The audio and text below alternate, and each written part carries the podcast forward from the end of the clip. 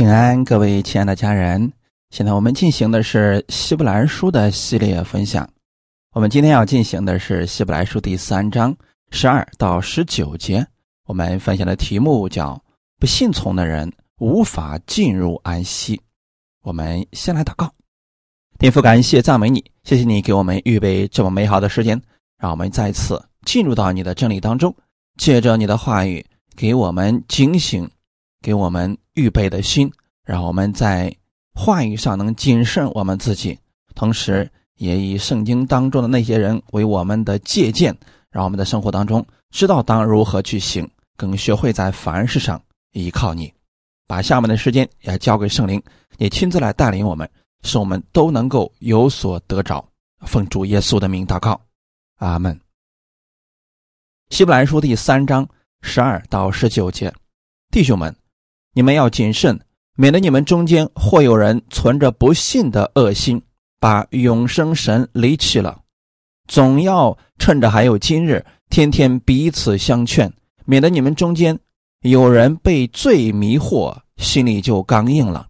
我们若将起初确实的信心坚持到底，就在基督里有份了。经上说：“你们今日若听他的话，就不可硬着心。”像惹他发怒的日子一样，那时听见他话惹他发怒的是谁呢？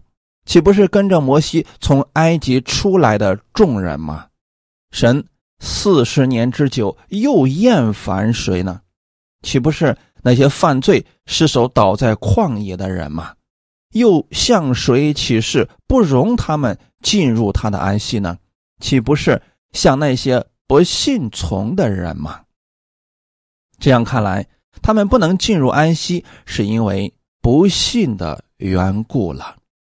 阿门。这是接着上次的一分享，在这里，希伯来书的作者希望我们能够谨慎，不要学习以色列人的不信从。弟兄们，你们要谨慎。你们指的就是新约的信徒们，也就是我们。所有的弟兄姊妹们，谨慎是要小心避免，避免以色列百姓所犯的错误进行到了我们的身上。那作者能说出这句话语，就说明现在以色列人的错误极有可能出现在当下信徒的身上，很有可能有一些人已经。重蹈覆辙了，免得你们中间或有人存着不信的恶心，把永生神离弃了。通常这些经文解释是人不相信神了，所以呢，他把神丢弃了，这样的人就不得救了。但是，根据上下文以及以色列百姓在旷野的情况来判断，这些经文不该如此来理解。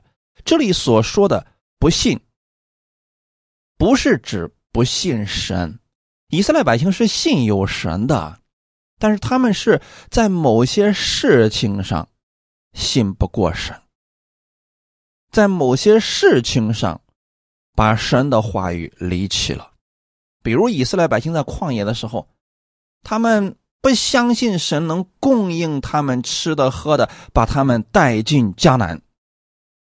但是他们依然相信是有神的，他们的生命已经得救了，只是说在一些事情上，他们用自己的方法做事，最后离弃了神，被罪迷惑，软弱跌倒了。如果说按照通常一些人的解释，那么以色列百姓的第一代几乎就没有得救的了，包括。摩西在内，因为摩西也是死在旷野当中，因为他违背了神的话语嘛。但摩西是得救的吗？很明显是的。他们是不是离弃神的人呢？也算是其中的一部分了。但这些人依然是得救的，所以透过这些话语，我们要正确的来理解。旧约之下是如此，那新约之下呢？新约的信徒有没有离弃神的呢？也有的呀，但这些人依然是得救的。我们要强调一下，得救跟人的行为无关。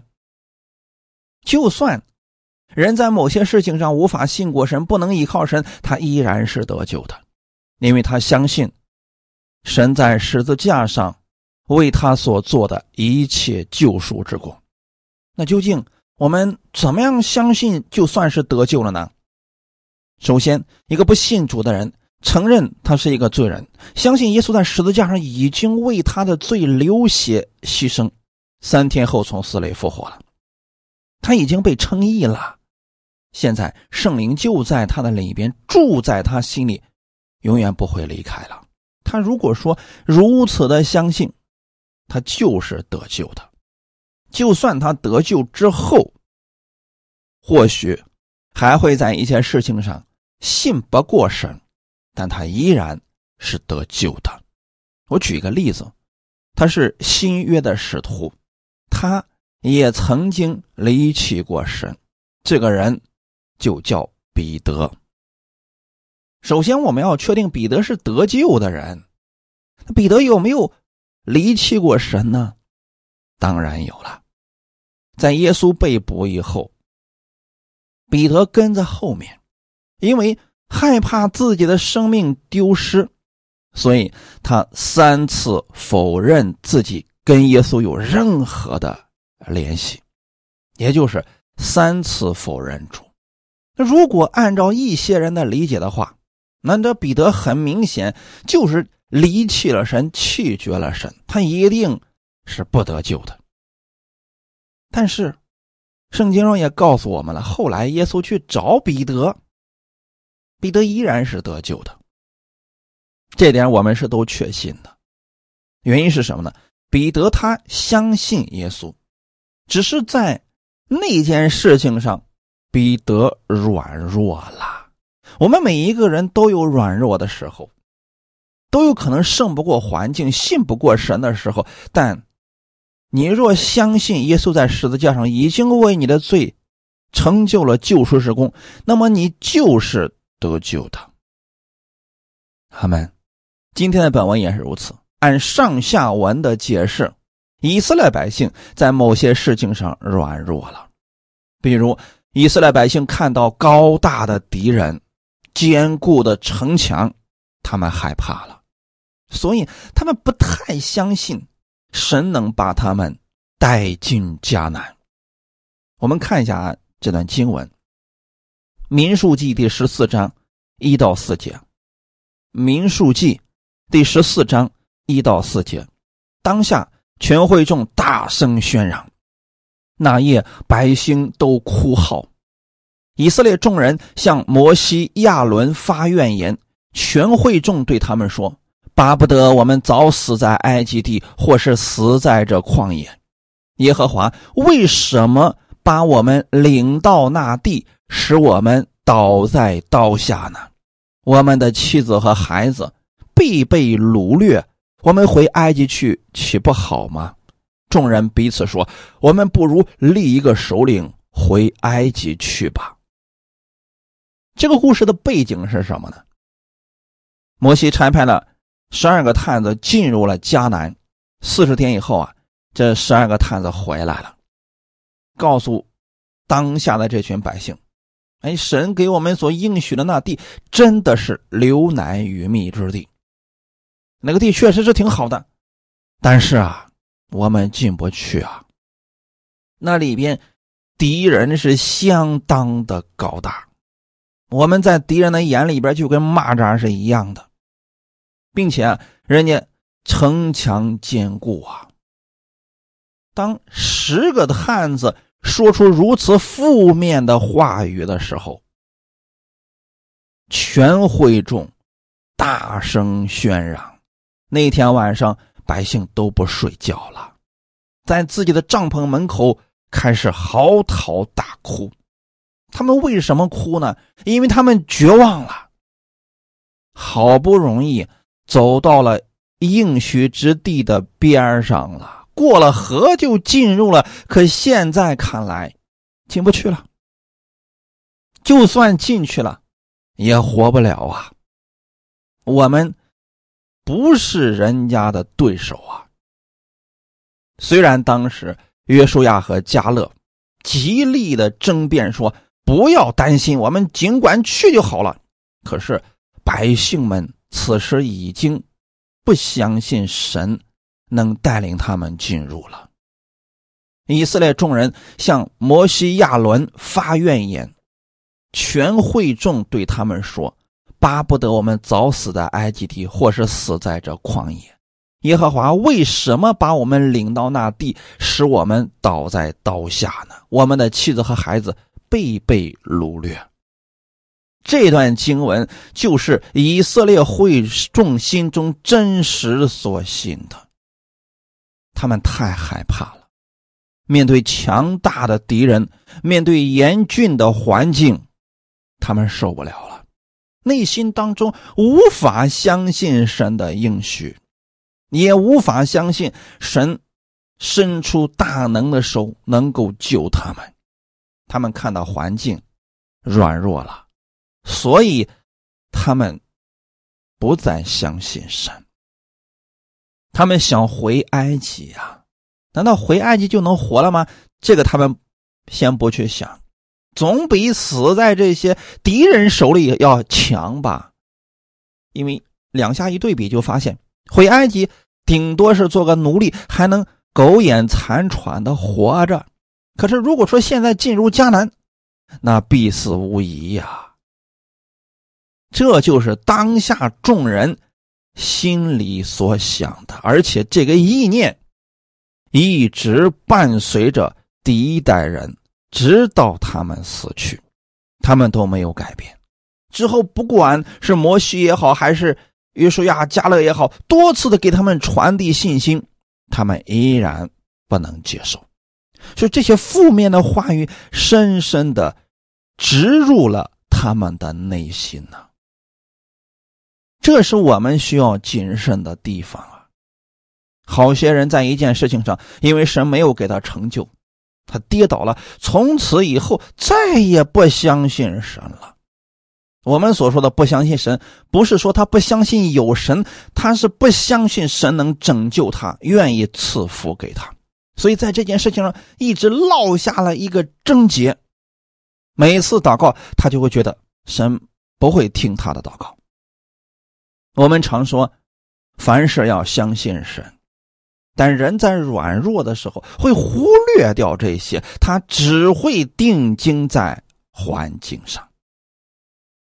他们的不信从，导致了他们无法进入应许之地，这是我们需要谨慎的地方。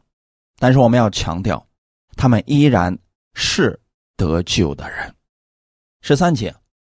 总要趁着还有今日，天天彼此相劝，免得你们中间有人被罪迷惑，心里就刚硬了。总要趁着还有今日，这里的今日是指还活着的时候，还有时间。要是等耶稣再来了，这一切就结束了，就没有机会了。所以你要趁着你现在还活着，耶稣还没有来，我们天天彼此相劝，用什么相劝呢？用真理相劝。因为人如果不在真理当中，就等于说偏离了方向，一定会落在最终。特别是到末世的时候啊，各样的环境会越来越糟糕。因为耶稣基督在来之前的那段日子会十分的黑暗，敌基督会兴起来，会去逼迫神的百姓。那个时候，我们更需要天天彼此相劝。就看起来没有希望，但你仍然要相信神依然作者为王。时候到了，他一定会带领我们进入应许之地。不要因为当下环境恶劣就放弃了依靠神的心，总要在凡事上去仰望神而生活。可能有人会问：信主的人如何能被罪迷惑呢？他都已经信主了，怎么可能会被罪迷惑呢？我们是人，只要是人，他都有软弱的时候。人一软弱，容易看环境，容易想到自己的得失，这个时候啊，就容易中了魔鬼的圈套。为什么人被罪迷惑呢？答案是人落在了私欲当中。基督的爱是给予，是牺牲，是舍己，是彼此相爱。但是私欲跟这些是对立的，私欲是以自我为中心。你比如说以色列百姓，他们为什么嚎啕大哭呢？为什么不愿意跨过约旦河，进入应许之地呢？因为怕死。为什么呢？因为他想的说，如果我进去了，那我死了，那我还不如不进去呢。他是以自我为中心，他没有想到神的应许已经给他们了。所以，一个人在私欲当中的时候，就特别容易被罪给迷惑，被捆绑。所以说啊，私欲和基督的爱，它两个是对立的。私欲会让人陷入最终啊，这个时候人就变得越来越刚硬了。以弗所书第四章二十一到二十四节。如果你们听过他的道，领了他的教，学了他的真理，就要脱去你们从前行为上的旧人。这旧人是因私欲的迷惑渐渐变坏的，又要将你们的心智改换一新，并且穿上新人。这新人是照着神的形象造的，有真理的仁义和圣洁。阿门。这里其实给我们一个非常清楚的带领：如果你们听过了基督的道，又领了他的教训，学了他的真理，就要跟过去的那个你说再见。特别是在行为上要脱离从前的旧人。为什么呢？因为从前的旧人是因私欲的迷惑渐渐变坏的。这里有一个词叫“渐渐变坏”，所以如果一个人一开始不相信，因为一件事情上不相信神，那么他会慢慢的越来越多的不相信神。跟人之间相处也是一样的。假如你过去特别信任一个人，结果呢，他在一件事情上欺骗了你，你可能从这件事情开始，就渐渐的。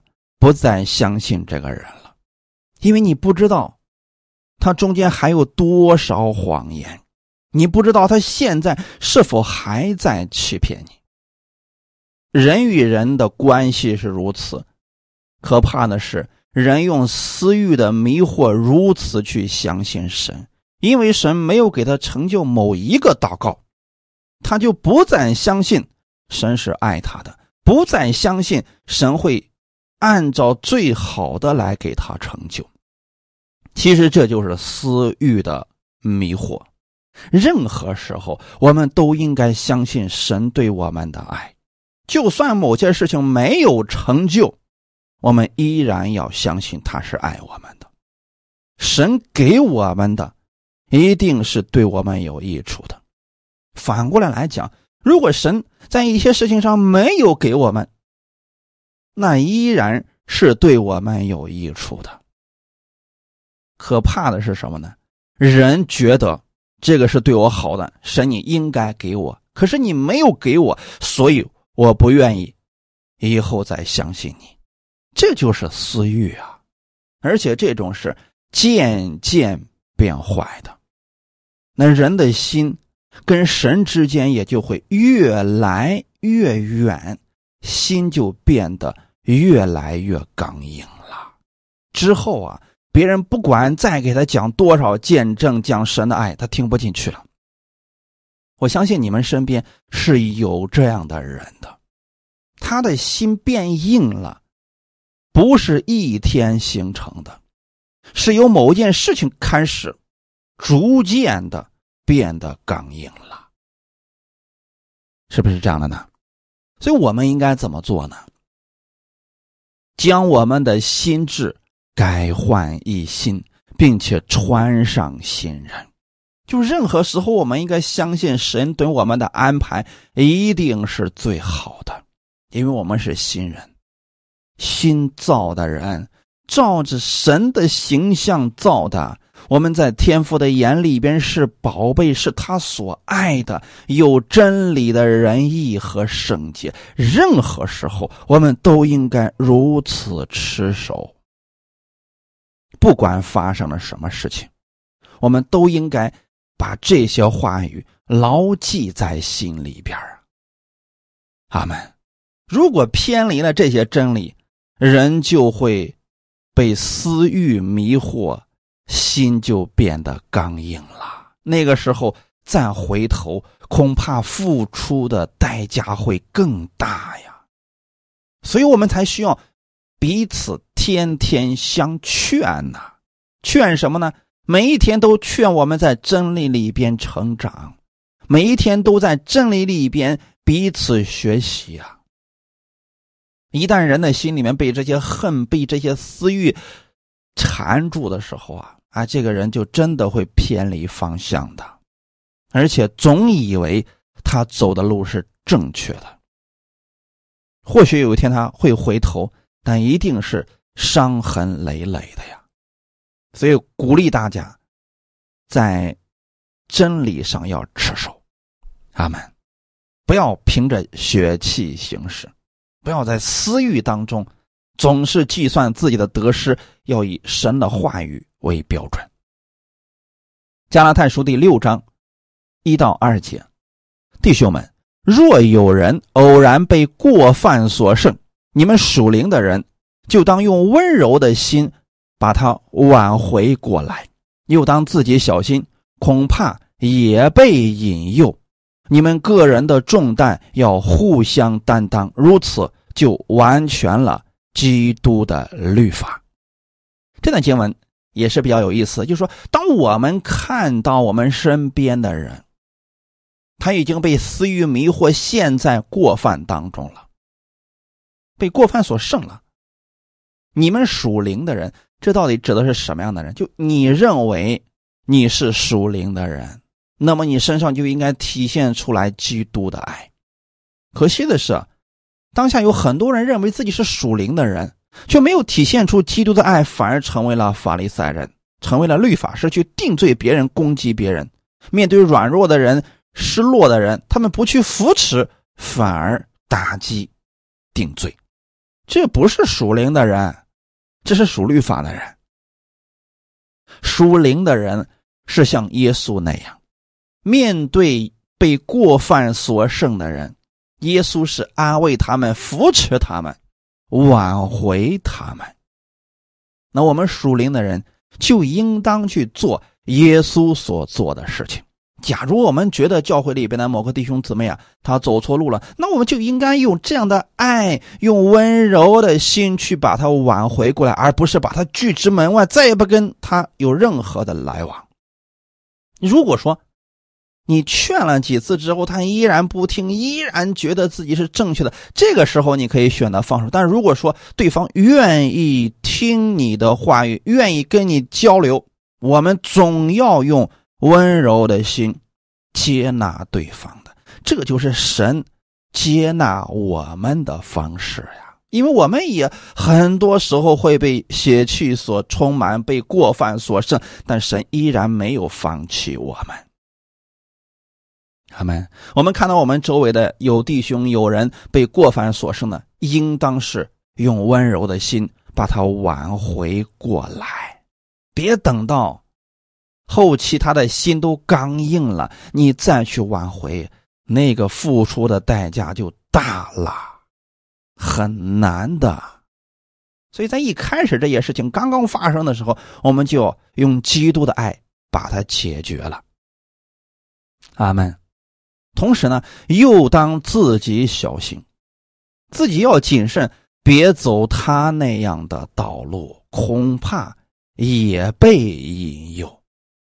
阿门。那今天的本文来讲，以色列百姓他们在旷野当中信不过神，他们总是发怨言，最后没有进入应许之地。这个是我们要小心的部分，这个是我们需要谨慎的地方。恐怕我们自己也成为这样的人，刚硬的心再也听不进去神的话语，总是计算自己的得失，按着自己的喜好去行事，这样肯定是不行的呀。那第二节说。你们个人的重担要互相担当，如此就完全了基督的律法。个人的重担要互相担当是什么意思呢？你要承认你是不完全的，你也一定有判断失误的时候。所以在你看到别人失败了、软弱了、跌倒了、被过犯所胜了，不要落井下石。要去安慰他，要跟他同样的去担重担，将他扶起来。只有这样，才算是完全了基督的律法。基督的律法跟十诫是不一样的。在十诫之下，人犯了罪，理当被定罪、被击打、受死。但是基督的律法是爱，是基督替我们受死，基督安慰我们、扶持我们、挽回我们。这就是基督的律法，它是以爱为中心的。阿门。我们心里面有了爱，我们可以接纳那些不可爱的人；我们心里面有了爱，我们可以饶恕那些不可饶恕的人。这才是真正的基督的律法。完全了。第四节，看我们今天的本文。我们若将起初确实的信心坚持到底，就在基督里有份了。起初的信心通常都是单纯的，就像我们起初信主的时候，别人一说，我们就相信了，没有其他的那些想法，持守真理。我们应当用这样的心。后期是很多人信了主之后啊，里面夹杂了太多个人的情感、个人的想法、担心、忧虑等等，所以我们要回归起初的信心。在行走凌晨的这条路上啊，很多人只是有一个美好的开始，却没有坚持到底。以色列百姓就是这样的呀，他们出埃及的时候那是雄心壮志啊，心里边真的是毫无惧怕的。他们有一个美好的开始，仅仅坚持了三天，他们就开始软弱，开始埋怨，以至于说后面的四十年的时间，他们都活在埋怨当中。不信当中，实在是太可惜了。这件事情上，我们要谨慎的，一定要将你起初确实的信心坚持到底。如果这样坚持到底呢，就在基督里有份了。在基督里有份是什么意思呢？有人说了，那就是得救呗。如果没有信心，是不是就与基督无份了，就不得救了吗？那有人说，那肯定了呀。但是啊，这段经文不是这样解释的，大家一定要正确的理解上下文啊。这里的有份指的是赏赐的部分，是同得基业的部分。以色列百姓，第一代百姓虽然没有进入迦南，但他们依然是得救的。那第二代呢？他们进入了迦南之后啊，他们分了地，得了基业。你可以说，他们得了赏赐。那我们很多弟兄姊妹呢，信了主了，就等于说啊，你已经从埃及出来了，已经归给神，做他的子民和百姓了。有一些人呢，始终没有进入迦南，就在旷野里边打转，一直到自己生命的结束。这就是在基督里无份了。但不代表说啊，他不在基督里，只是说赏赐的部分他没有份儿。因为啊，我们是与基督同享赏赐，我们是与神同工的。那既然基督所做的我们没有参与，你又如何能同得赏赐呢？所以我们要正确来理解这段经文的意思。为了让大家更清楚的了解，我们看一段经文：约翰福音十三章三到八节。约翰福音第十三章三到八节，耶稣知道父已将万有交在他手里，且知道自己是从神出来的，又要归到神那里去，就离席站起来，脱了衣服，拿一条手巾束腰，随后把水倒在盆里，就洗门徒的脚，并用自己所束的手巾擦干。挨到西门彼得。彼得对他说：“主啊，你洗我的脚吗？”耶稣回答说：“我所做的，你如今不知道，后来必明白。”彼得说：“你永不可洗我的脚。”耶稣说：“我若不洗你，你就与我无份了。”阿门。我们需要正确的理解一下这段经文，那我们今天本文的部分呢，就能够理解了。耶稣这里所说的。如果我不洗你，你就与我无份了。到底指的是什么意思呢？难道他不洗彼得的脚，彼得就不得救了吗？很明显，不是这个意思。首先，我们来看一下耶稣的服饰。他知道自己在做什么，并且知道门徒们生命尚未成熟，所以耶稣自己一直在做他们的榜样。吃完了饭以后啊，门徒们都在休息。这位天国的王子站起来，成为了仆人，像仆人一样去洗门徒的脚。这是在做服饰啊！所以弟兄姊妹，在基督里有份，一定是跟服饰有关的。他们许多人的服饰。跟基督无关，那就说明他是在私欲里，他是为了他自己，并不是为了基督，为了荣耀基督而去行的。神自然不会纪念，这就是与基督无分了。那现在临到彼得的时候，彼得说：“主啊，你永不可洗我的脚。”他不明白是什么意思，他也觉得不好意思啊，说：“父子，你怎么能洗我的脚呢？”所以耶稣才说。我若不洗你，你就与我无分了。我们把这段经文读完，我们是可以看出来的。耶稣在这里所说的是：“我如何做，你们也当如何去做。”如果我不洗你的脚，你也不会这样谦卑的去服侍别人。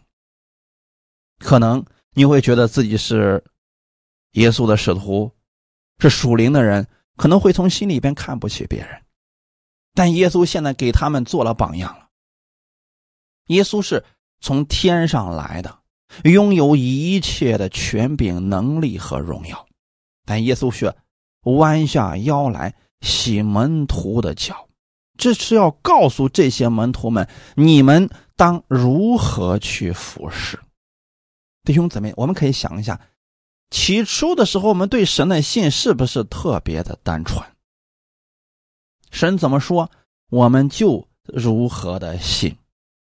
当别人告诉我们说你信耶稣你就得救了，那我们就如此的相信，也没有其他的什么想法了。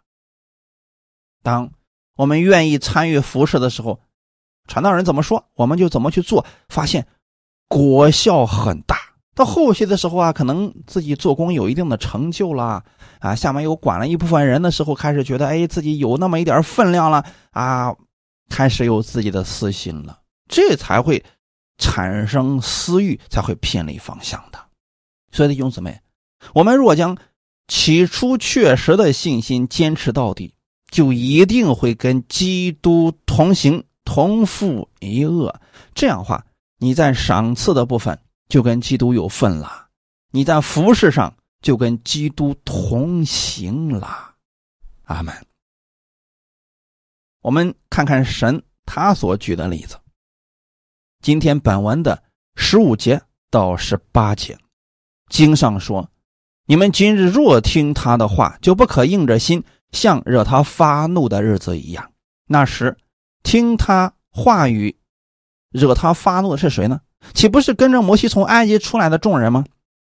神四十年之久，有厌烦谁呢？岂不是那些犯罪失手倒在旷野的人吗？又向谁起誓，不容他们进入他的安息呢？岂不是向那些不信从的人吗？其实神说了这么多，说的是一件事情，就是以色列百姓在旷野里边信不过神。这就是我们需要谨慎的部分，也是我们需要特别小心的部分。古时以色列人所犯的错误。不能再在我们的身上出现了，他们无法进入迦南是他们的损失，同时也要成为我们的借鉴。我们可以想一下，一开始神就告诉以色列百姓：“我要带你们进入那流奶与蜜之地，将那地赐给你们和你们的后裔。”神说的是非常的清楚。难道神不知道他们中间会遇到拦阻有敌人吗？我们如果仔细去想，应该知道神无所不知，那么一定是知道他们面对这些强大的敌人，他们自己没有能力胜过。可是以色列百姓真实的临到这些环境的时候，他们退缩了，担心了。他们不信了。这里的安息不是指天国，安息这里的主要是指赏赐啊。他们也可以描述为他们内心对神的相信。以色列百姓，他们出埃及已经预表他们是得救的，这就跟我们新约的信徒信耶稣一样。你在做绝志祷告的那一刻，你就已经是得救的人。但你能不能在这个地上活出丰盛的生命，这个就看你对神的相信有多少了。不是说得救的基督徒就一定会活出得胜的生命，这个不一定的。那很多信徒就说：“啊，我都已经信主了，为什么我能活成这个样子？”哎，你这个事儿，你千万不要去埋怨神，神是绝对恩典公平的神。人能活成这个样子，那我们就应该思想：是不是我们的路走错了？是不是我们的方向不对了？我们应该调整，是我们自己，不要让神去调整。那很多基督徒总是把。这个罪责呀，归到神的身上。说神，你为什么不赐福给我？你为什么不给我解决这个问题？啊，实际上，应该更新改变的是我们自己。就像旷野里边的以色列百姓一样，他们不愿意走旷野那段道路啊，他们想走边上那条王城大道。那神为什么不让他走最北边那条路呢？原因很简单，走北边那条路，估计他们早已经死过多少回了。因为北边那条路呢，埃及的军队是可以直接杀过来的，他们是毫无还价之力的。再说了，如果走那样的路，神。事事都出手帮他们全部摆平，那么他们的生命什么时候能够成长？什么时候能够学会完全依靠神呢？如果说遇到点困难就抱怨，那他就是个长不大的孩子呀。在你家的孩子很小的时候，他遇到点小事哭了，你可能会安慰他。如果都三十岁了啊。遇到一点点小事就在地上哭的，就哭天喊地的，就什么都不想干了，又又要死要活的。你会觉得这个孩子心灵怎么这么幼稚呢？那就说说明他不成熟。神不希望我们一直都是婴孩他希望我们能够成熟，这样我们才能承受他更大的福分呢。那这个过程当中就需要遇到问题，我们靠着神的应许来胜过，而不是凡事都期待着神伸出大能的手，将仇敌彻底消灭。真正让我们成熟的，有时候真的就是这些环境。如果不遇到点环境，不遇到点问题，我们可能不会那么坚强。在温室当中的花朵，它经不起风雨的摧残的。同样的，树木也是一样的。你看那个在高处的山上的那些松树，它们常年被那个风吹来吹去，所以它们的根是扎的非常的结实的。所以你不要去抱怨这个环境，神都知道这一切，所以他给了你各样的应许，你要去依靠他，依靠他一定能够胜过的。那些倒闭在旷野的以色列人，他们已经出了埃及的，就已经是得救的，可是他们依然硬着心，不相信神的应许，遇到点困难，他们就抱怨呀。大家可以想想看。在旷野里面没有水了，他们抱怨。难道他们忘记了在埃及的时候，神曾经行了多大的神迹吗？如果说这件事情他们记得，那就应该立刻向神去祷告，而不是埋怨。不就是水的问题吗？可是当时他们是有自己的判断的，什么判断呢？这是旷野呀。最多的就是沙子，高温，怎么可能会有水呢？所以他们不相信神了，他们用自己的思维限制了神的能力。后来啊，神让摩西在旷野里边击打磐石，磐石里面就出了很多的水，水的问题是解决了呀。原来神早都已经预备好了呀。那后来没有吃的，他们又开始埋怨神。甚至他们说了：“难道神能把整个海里的东西都弄出来让我们吃吗？”这就很明显是不信任神了。在这样的事情上，他们的心是越来越硬，所以神才向他们发怒啊！就是不管你给他行了多少神迹，他的心似乎就不会回转，除了埋怨。就是生气，就是不信。在一件事情上，他们可以跌倒很多次都站不起来，所以神才向他们发怒的。弟兄姊妹，四十年，他们都学不会一个功课，就是相信神能拯救他们，在凡事上拯救他们。但是，尽管如此，我们要再次强调一下。当时的以色列百姓依然是得救的，因为他们的得救不是靠自己的行为，也不是靠自己的善行，而是靠着羔羊的血。他们当时在自己家里的门楣和门框上涂上羔羊的血，他们就已经从埃及出来了。这就跟我们今天信了耶稣之后，我们也出了埃及是一样的。那出了埃及之后，你到底是选择用神的？话语去生活呢，还是继续像以前那样生活呢？很明显，有很多信徒他们是信了主了，可是他的生活思维方式依然是过去的。过去怎么生活，现在还是怎么生活，所以失败是必然的。结果他们失败之后还是埋怨神：神，你为什么不帮助我？我都信了你呢，怎么还让这样的事情领导我的家庭？所以这个时候我们就要问这个人：你信了主了，这是确实的，可是你。可曾按照神的话语去生活呢？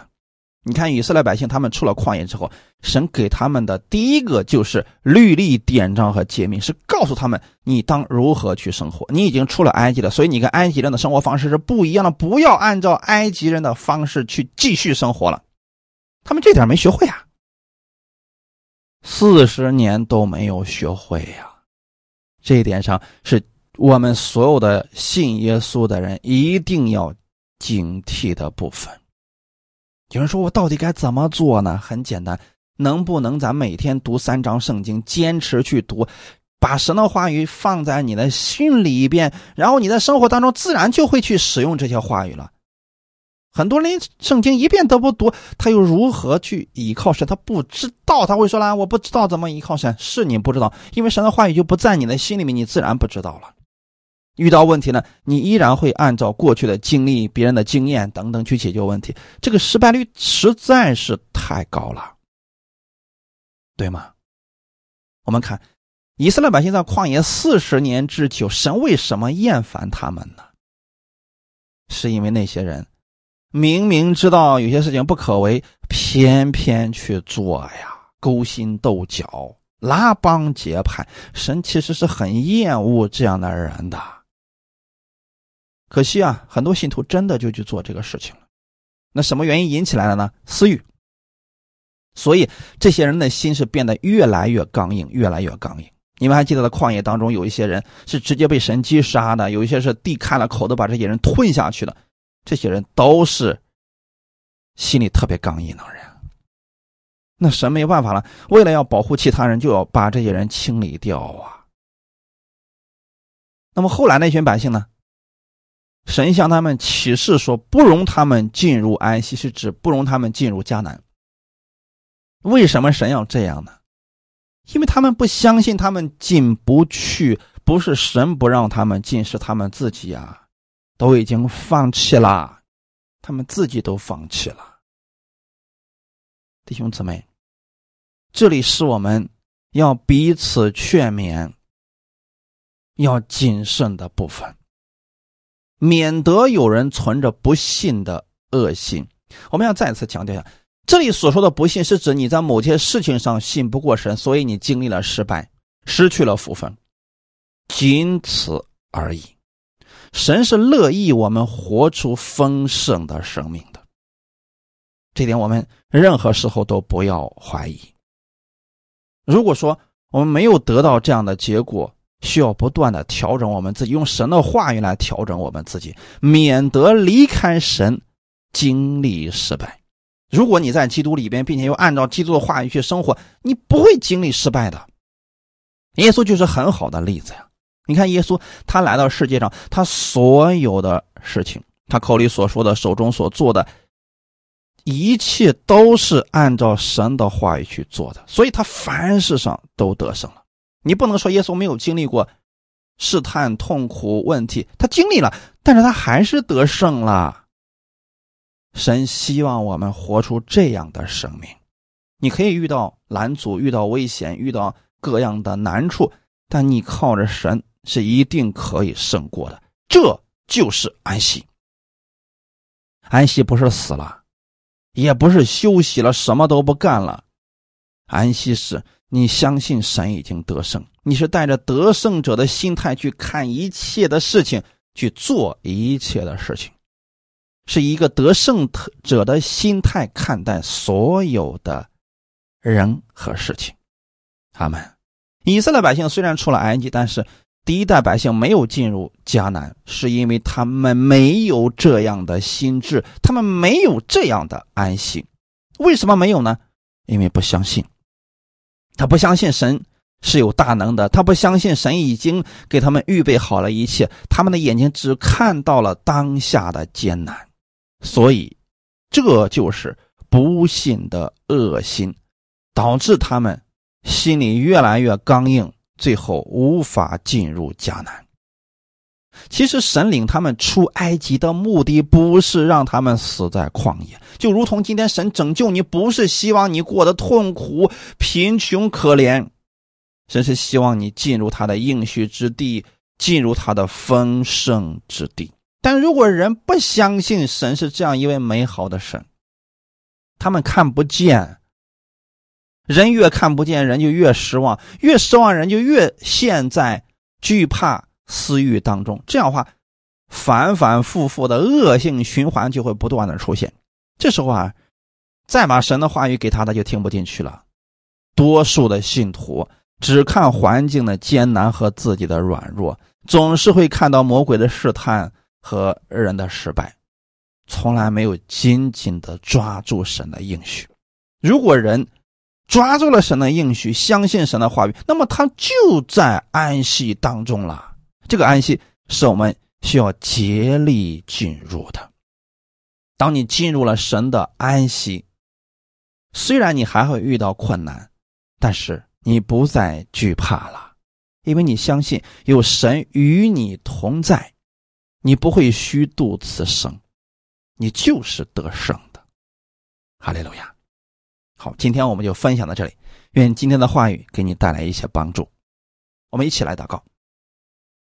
天父，感谢赞美你，谢谢你把这样的话语给我们。以色列百姓的失败是我们需要谨慎的部分。我们知道你是良善的神，你是爱我们的父，所以你愿意我们在地上的时候是活出得胜的生命。我们愿意在你的安息当中，用你安息的心去看待这个世界。你已经得胜了，你不会再经历失败了，所以我们愿意在凡事上。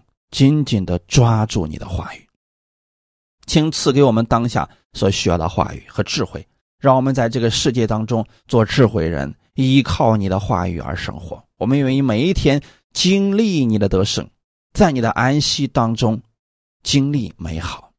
感谢赞美主，请带领我们，让我们的生命不断的成长，进入到成熟当中，也使用我们，让我们能够跟其他弟兄姊妹彼此相爱。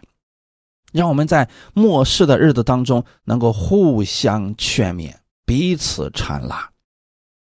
天父，谢谢你，谢谢你如此的爱我们，感谢赞美主，奉主耶稣基督得胜的名祷告，阿门。